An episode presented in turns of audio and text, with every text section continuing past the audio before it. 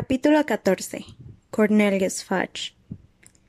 Harry, Ron y Hermione siempre habían sabido que Hagrid sentía una desgraciada afición por las criaturas grandes y monstruosas. Durante el curso anterior en Hogwarts había intentado criar un dragón en su pequeña cabaña de madera y pasaría mucho tiempo antes de que pudieran olvidar al perro gigante de tres cabezas, al que había puesto por nombre Fluffy. Harry estaba seguro de que si de niño Hagrid se enteró de que había un monstruo oculto en algún lugar del castillo, hizo lo imposible por echarle un vistazo. Seguro que le parecía inhumano haber tenido encerrado al monstruo tanto tiempo, y debía de pensar que el pobre tenía derecho a estirar un poco sus numerosas patas. Podía imaginarse perfectamente a Hagrid con trece años intentando ponerle un collar y una correa, pero también estaba seguro de que él nunca había tenido intención de matar a nadie. Harry casi habría preferido no haber averiguado el funcionamiento del diario de Riddle.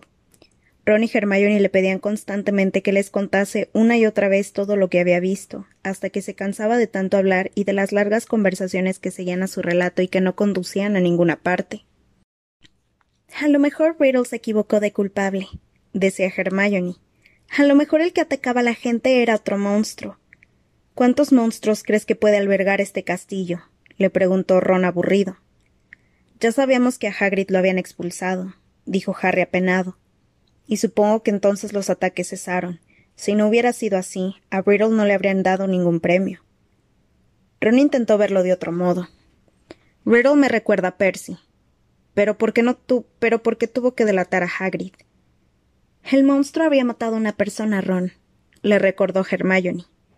Y Riddle habría tenido que volver al orfanato Muggle si hubieran cerrado Hogwarts, dijo Harry. No lo culpo por querer, por querer quedarse aquí. Ron se mordió un labio y luego vaciló al decir Tú te encontraste a Hagrid en el callejón nocturno, ¿verdad, Harry? Dijo que había ido a comprar un repelente contra las babosas carnívoras, dijo Harry enseguida. Se quedaron en silencio. Tras una pausa prolongada, Hermione formuló la pregunta más espinosa con voz titubeante. ¿Por qué no vamos y le preguntamos a Hagrid? Sería una visita muy descortés, dijo Ron. Hola, Hagrid. Dinos, ¿has estado últimamente dejando en libertad por el castillo a una cosa furiosa y peluda? Al final decidieron no decirle nada a Hagrid si no habría otro ataque, y como los días se sucedieron sin siquiera un susurro de la voz que no salía de ningún sitio, albergaban la esperanza de no tener que hablar con él sobre el motivo de su expulsión. Ya habían pasado casi cuatro meses desde que petrificaron a Justin y a Nick casi decapitado, y parecía que todo el mundo creía que el agresor, quien quiera que fuese, se había retirado, afortunadamente. Pip se había cansado por fin de su canción. Ernie Macmillan un día en la clase de herbología le pidió cortésmente a Harry que le pasara un cubo de hongos saltarines, y en marzo algunas mandrágoras montaron una escandalosa fiesta en el invernadero 3. Esto puso muy contenta a la profesora Sprout. En cuanto empiecen a querer cambiarse unas a las macetas de otras, sabremos que han alcanzado la madurez, le dijo a Harry. Entonces podremos revivir a esos pobrecillos de la enfermería. Durante las vacaciones de Semana Santa, los de segundo tuvieron algo nuevo en que pensar.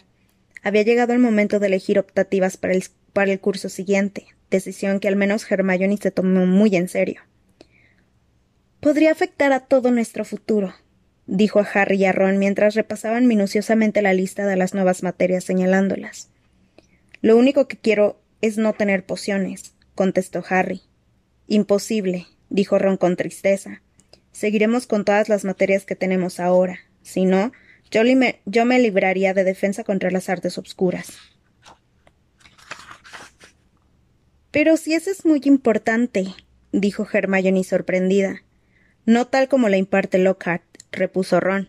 Lo único que me ha enseñado es que no hay que dejar sueltos a los duendecillos. Neville Longbottom había recibido carta de todos los magos y brujas de su familia, y cada uno le aconsejaba materias distintas. Confundido y preocupado, se sentó a leer la lista de las materias y les preguntaba a todos si pensaban que aritmancia era más difícil que adivinación antigua. Dean Thomas, que como Harry se habría criado con magos, terminó cerrando los ojos y apuntando a la lista con la varita mágica y escogió las materias que había tocado al azar. Hermione no siguió el consejo de nadie y las escogió todas. Harry sonrió tristemente al imaginar lo que habrían dicho tío Vernon y tía Petunia si les consultara sobre su futuro de mago. Pero alguien lo ayudó. Percy Weasley se desvivía por hacerle partícipe de su experiencia. Depende de a dónde quieras llegar, Harry, le dijo. Nunca es demasiado pronto para pensar en el futuro, así que yo te recomendaría adivinación.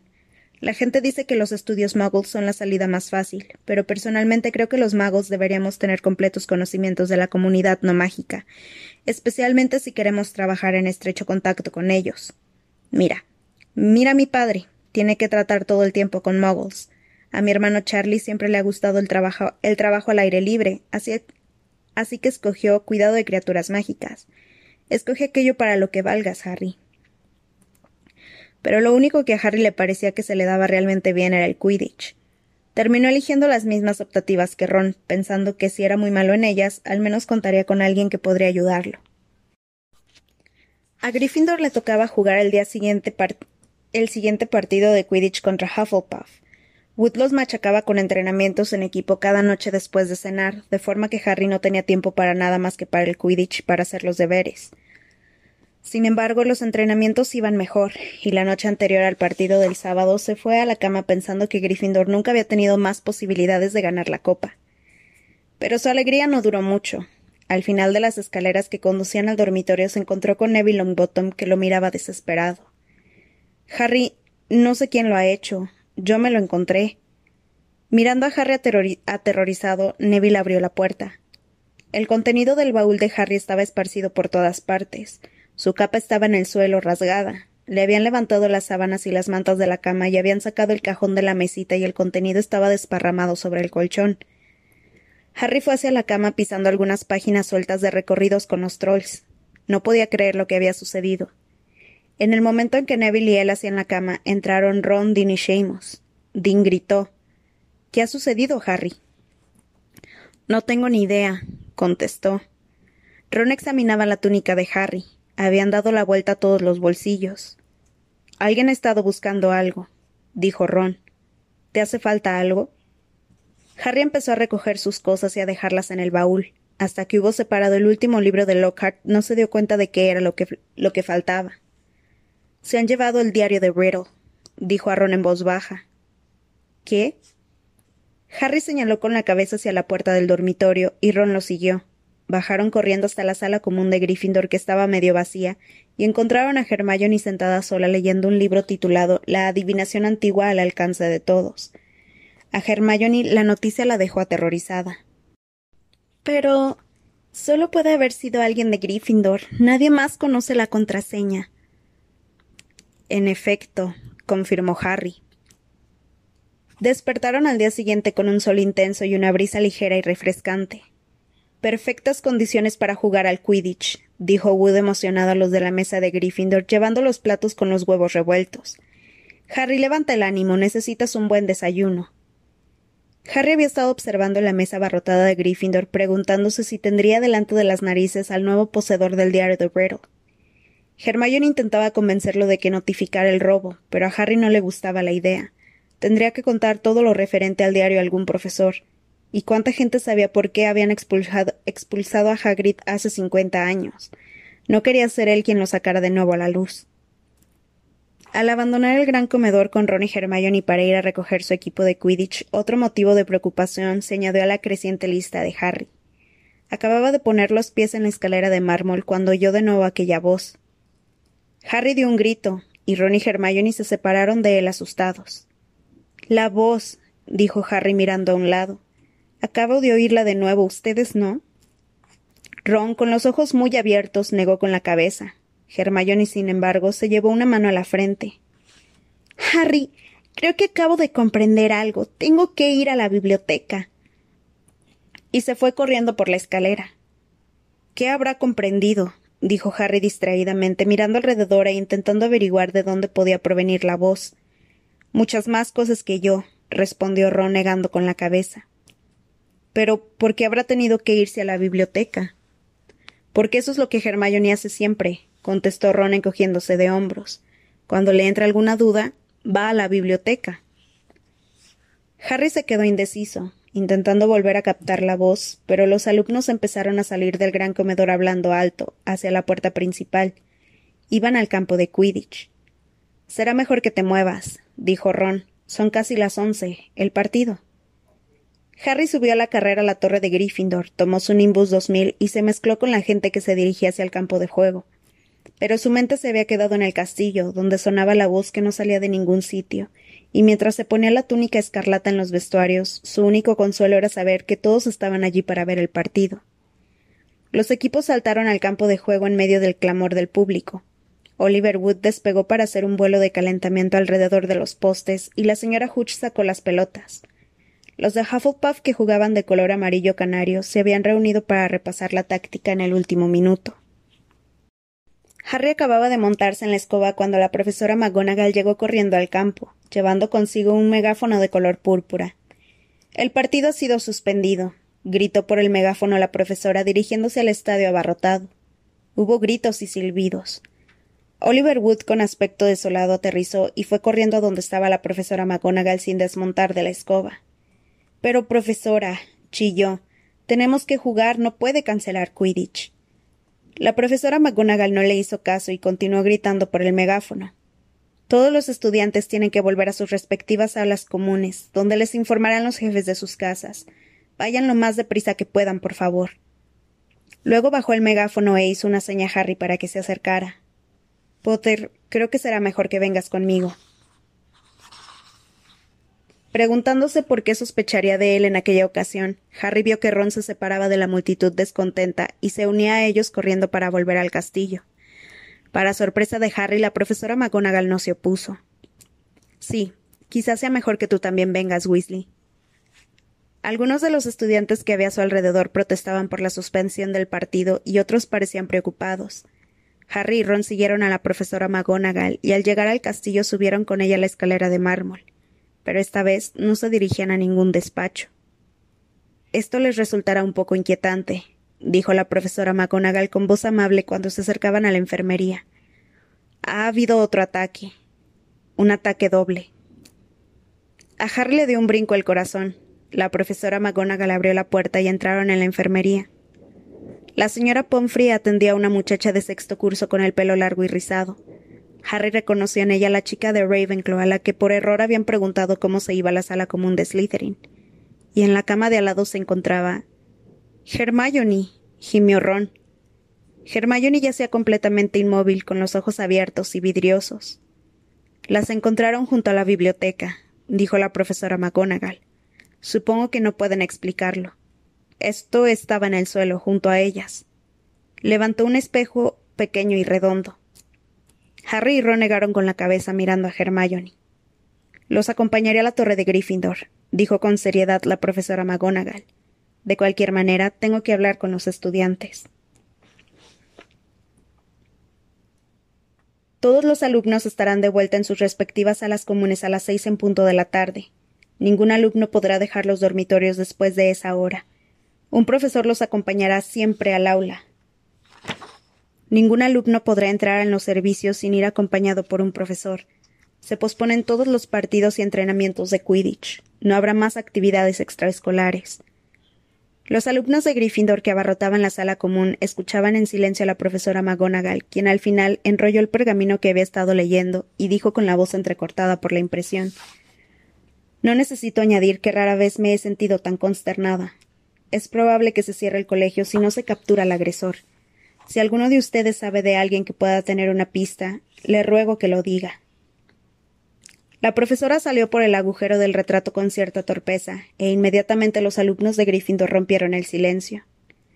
Han caído dos de Gryffindor, sin contar al fantasma, que también es de Gryffindor, uno de Ravenclaw y otro de Hufflepuff, dijo Lee Jordan, el amigo de los gemelos Weasley, contando con los dedos.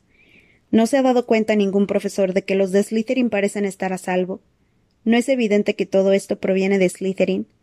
El heredero de Slytherin, el monstruo de Slytherin. ¿Por qué no expulsan a todos los de Slytherin y ya? preguntó con fiereza. Hubo alumnos que asintieron y se oyeron algunos aplausos aislados. Percy Weasley estaba sentado en una silla detrás de Lee Jordan, pero por una vez no parecía interesado en exponer sus puntos de vista. Estaba pálido y parecía ausente. Percy está asustado, dijo George a Harry en voz baja. Esa chica de Ravenclaw, Penelope Clearwater, es prefecta. Supongo que Percy creía que el monstruo no se atrevería a atacar a un prefecto.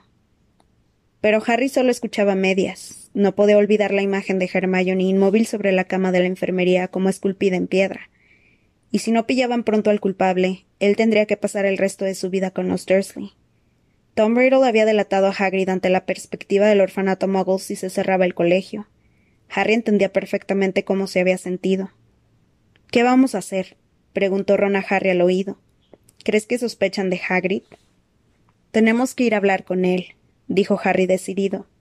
No creo que esta vez sea él, pero si fue él que lo liberó la, última vez, también sabrá llegar hasta la Cámara de los Secretos, y algo es algo.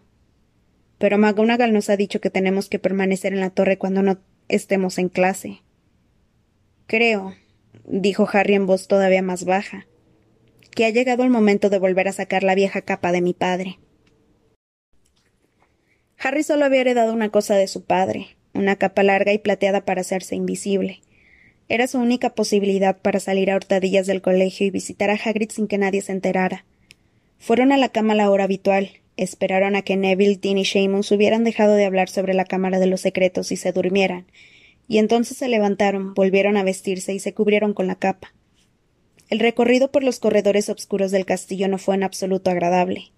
Harry, que en ocasiones anteriores había caminado por allí de noche, nunca lo había visto, después de la puesta del sol tan lleno de gente. Profesores, prefectos y fantasmas circulaban por los pasillos en parejas, buscando cualquier detalle sospechoso. Como a pesar de llevar la capa invisible hacían el mismo ruido de siempre, hubo un instante especialmente tenso, cuando Ron se dio un golpe en un dedo del pie y estaban muy cerca del lugar en que Snape montaba guardia. Por suerte, Snape estornudó en el momento preciso en que Ron gritó. Cuando finalmente alcanzaron la puerta principal de roble y la abrieron con cuidado, suspiraron aliviados. Era una noche clara y estrellada. Avanzaron con rapidez guiándose por la luz de las ventanas de la cabaña de Hagrid, y no se desprendieron de la capa hasta que hubieron llegado ante la puerta. Unos segundos después de llamar, Hagrid les abrió. Los apuntaba con una ballesta y Fang el perro jabalinero ladraba furioso detrás de él. Ah, dijo bajando el arma y mirándolos. ¿Qué hacen aquí los dos? ¿Para qué es eso? preguntó Harry, señalando la ballesta al entrar. Nada, nada, susurró Hagrid. Estaba esperando. no importa, siéntense, prepararé té. Parecía que apenas sabía lo que hacía. Casi apagó el fuego al derramar agua del hervidor y luego rompió la tetera de cerámica de puros nervios al golpearla con la mano. ¿Estás bien, Hagrid? dijo Harry. ¿Has oído lo de Hermione? Ah, Sí, claro que lo, he oído, dijo Hagrid con la voz entrecortada. Miró por la ventana intranquilo. Le sirvió sendos tazones no solo de agua hirviendo. Se le había olvidado añadir, las bolsitas de té. Cuando les estaba poniendo en un plato un trozo de pastel de frutas, aporrearon la puerta. Se le cayó el pastel. Harry y Ron intercambiaron miradas de pánico, se echaron por encima la capa para hacerse invisibles y se retiraron a un rincón oculto. Tras asegurarse de que no se les veía, Hagrid aferró la ballesta y fue otra vez a abrir la puerta. Buenas noches, Hagrid. Era Dumbledore. Entró muy serio, seguido por otro individuo de aspecto muy raro. El desconocido era un hombre bajo y corpulento, con el pelo gris alborotado y expresión nerviosa. Llevaba una extraña combinación de ropas, traje de raya diplomática, corbata roja, capa negra larga y botas púrpura acabadas en punta. Sujetaba bajo el brazo un sombrero hongo verde lima. Es el jefe de mi padre, un citorrón. Cornelius Fudge, el ministro de magia. Harry le dio un codazo a Ron para que se callara. Hagrid estaba pálido y sudoroso. Se dejó caer abatido en una de las sillas y miró a Dumbledore y luego a Cornelius Fudge. Feo asunto, Hagrid, dijo Fudge telegráficamente. Muy feo. He tenido que venir cuatro ataques contra hijos de muggles. El ministerio tiene que intervenir. Yo nunca haría nada, dijo Hagrid mirando implorante a Dumbledore. Usted sabe que yo nunca, profesor Dumbledore. Quiero que quede claro, Cornelius, que Hagrid cuenta con mi plena confianza, dijo Dumbledore mirando a Fudge con el entrecejo fruncido.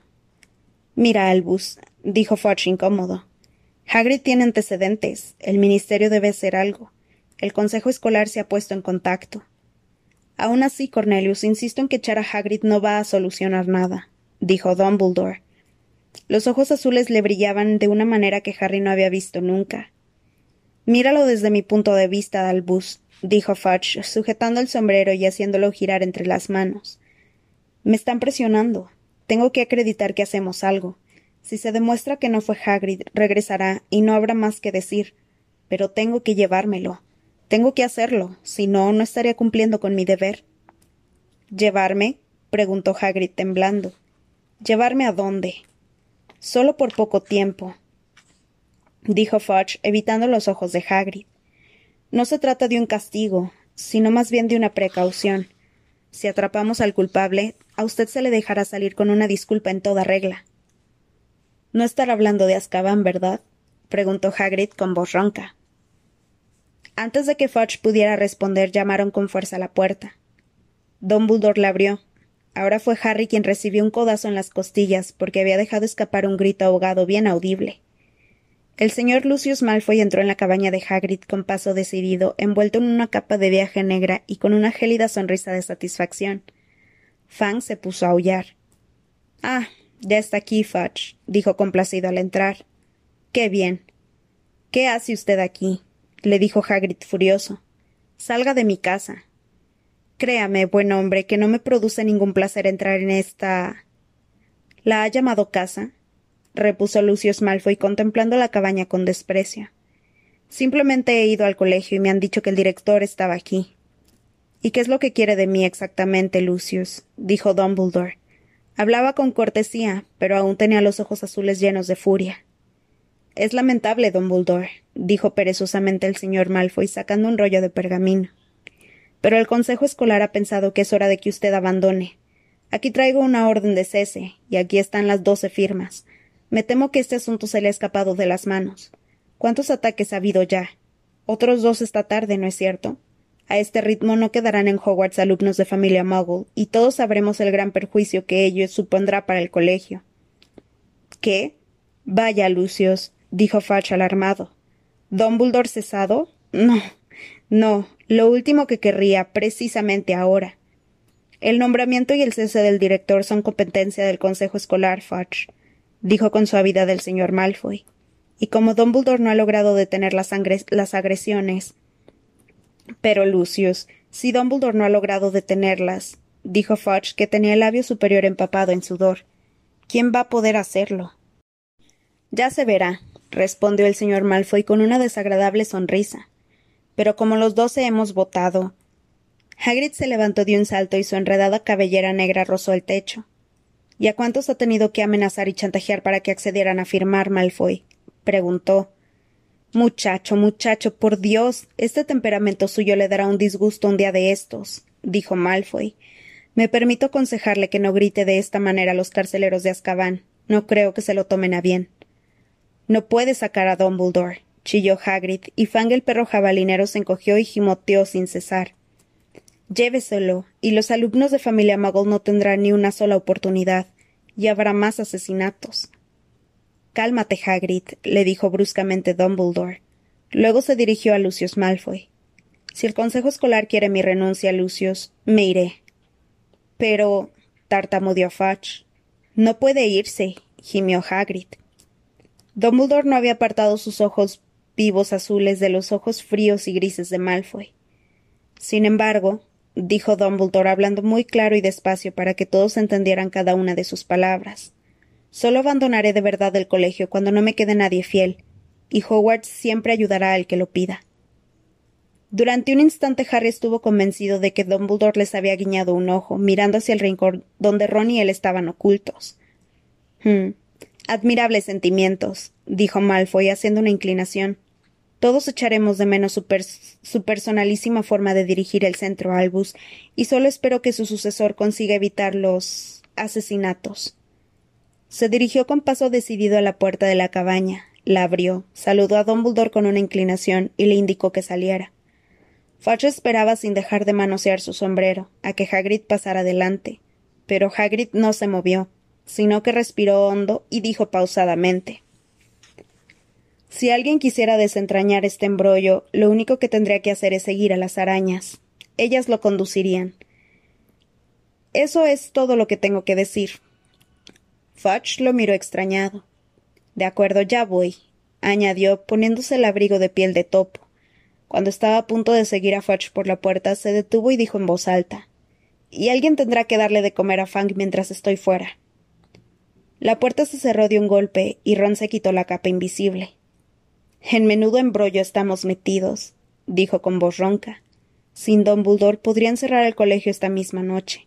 Habrá un ataque cada día cuando él no esté. Fang se puso a aullar arañando la puerta.